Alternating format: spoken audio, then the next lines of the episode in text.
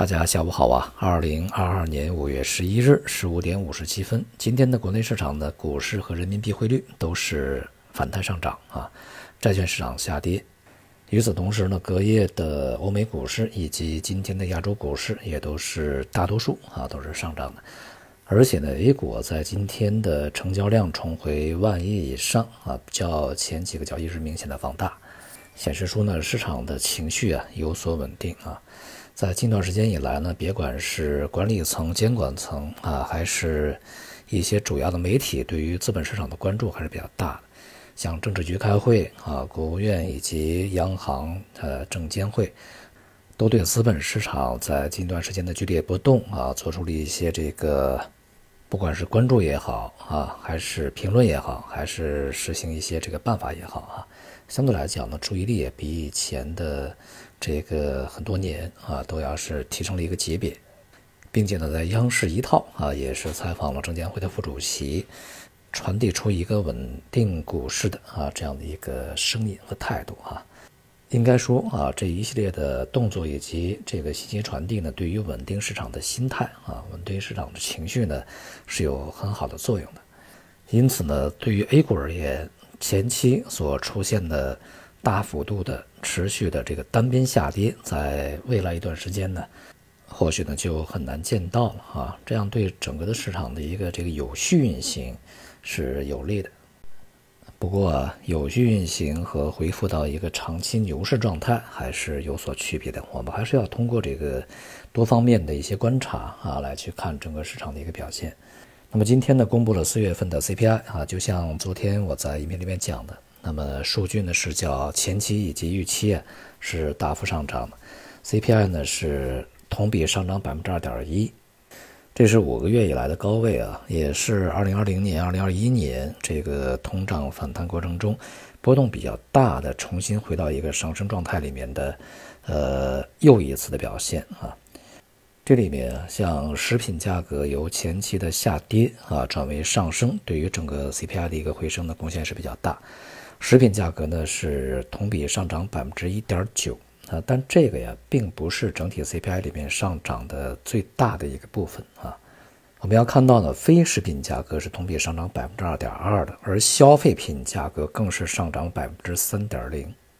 这个幅度还是相当高的啊。你像这个消费品价格三点零，这已经是我们今年的通胀目标了啊。那么与此同时，服务价格是上涨只有零点八啊，因为在这段时间啊，四月份。全国的这个服务业是表现相当低迷的，尤其是在这个长三角地区啊，一些主要大城市，呃，疫情封禁期间呢，这个服务业恐怕就很难啊，有很多的这个需求，所以说呢，价格还是一个同比上涨，也就相当不容易啊，这样啊，也才使得啊，这个整体的核心 CPI 啊上涨只有百分之零点九。其中啊，服务行业的这个价格同比增长相当低迷啊，对于核心 CPI 的贡献是比较大的。因此，我们看呢，现在还是一个结构性的通胀，而且呢，这个结构性并不仅仅表现在食品和能源上面，尤其是消费品价格的高企，是对未来整个通胀啊可能会向上攀升的一个非常重要的一个推动因素啊。如果在疫情受控以后，服务业恢复，那么服务业价格开始回升。这个今年的通胀的形势啊，是不容放松警惕的啊，它并不是一个保持相当低迷的一个状态，很有可能会在供应以及外部输入性通胀的一个催动之下，呃，会是一个上行状态啊。同时呢，这个 PPI 啊，同比是增长百分之八啊，这个增幅呢虽然说是下降的，但是下降的幅度开始变缓。由于大宗商品价格仍然是比较高的，所以啊，对于今年的这个通胀形势，并不能够去掉以轻心。因此，货币政策在当前大幅放松的可能性呢，又进一步大大下降了啊。再加上呢，外围尤其是欧美啊，通胀仍然高企，货币政策在加速紧缩过程中，所以说整体的金融形势还是偏紧的。而利率趋升以及美元的汇率升值，对于整个企业盈利啊，当然不是什么好消息。也就是说啊，对于资本市场而言呢，最坏的时期还远远没有过去，甚至还没有到来。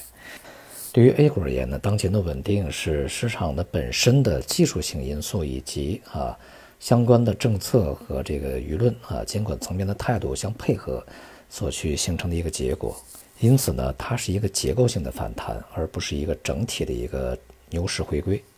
在这个过程中呢，或许会形成一个伴随着整体的大盘啊是一个稳定整固，间或呢有一些这个缓慢的震荡的反弹的这种过程啊。同时呢，一些行业板块会出现比较大幅度的反弹，但是整体呢是处于一个中期的，在前期大幅下跌以后的中期震荡整理这样一个局面啊。因此呢，我们对于这个股市的操作呢，仍然是要以结构性的一些机会为主，也就是我们前期所讲到的啊，就是一方面呢，我们要去看这个当前政策啊所去支持的一些行业。那么以及呢，这个中短期的一些过渡性的权益性政策，以及长期的这个发展政策之间重叠那一部分呢，是最为重要的啊。比如说什么新兴城镇化呀、乡村的建设呀、啊乡村振兴啊等等。同时呢，还有一些就是前期超跌的啊一些这个强概念的赛道啊这些板块，比如说一些典型的科技股啊、电子啊、芯片呢、半导体啊，还有一些什么国防军工啊。呃，新能源呢，啊，这些呢都是我们可以去关注的一些这个部分啊。那么上述的这些呃行业板块以及其他的一些行业板块呢，它提供给我们的是一个结构性的反弹机会啊，而并非呢是一个系统性的这个持续的牛市回归啊。当然呢，也要在这个过程中去回避一些呃，尤其是这个传统的大盘蓝筹啊，比如说金融啊、大消费。这样的一些行业啊，离它恢复元气呢还有相当的距离啊。那么这段时间呢，不只是股市啊，相信这个在汇率层面，人民币也会出现反弹，而债券市场呢将步入调整啊。这就使得债券市场在前期的上涨啊，它只是在股市下跌的避险驱动之下的一种上涨啊，它并不是一个趋势性的上涨。这种我们的预期呢，这个成为一个验证啊。总而言之，无论是汇率的反弹还是股市的反弹，都只是反弹啊。好，今天就到这里，谢谢大家。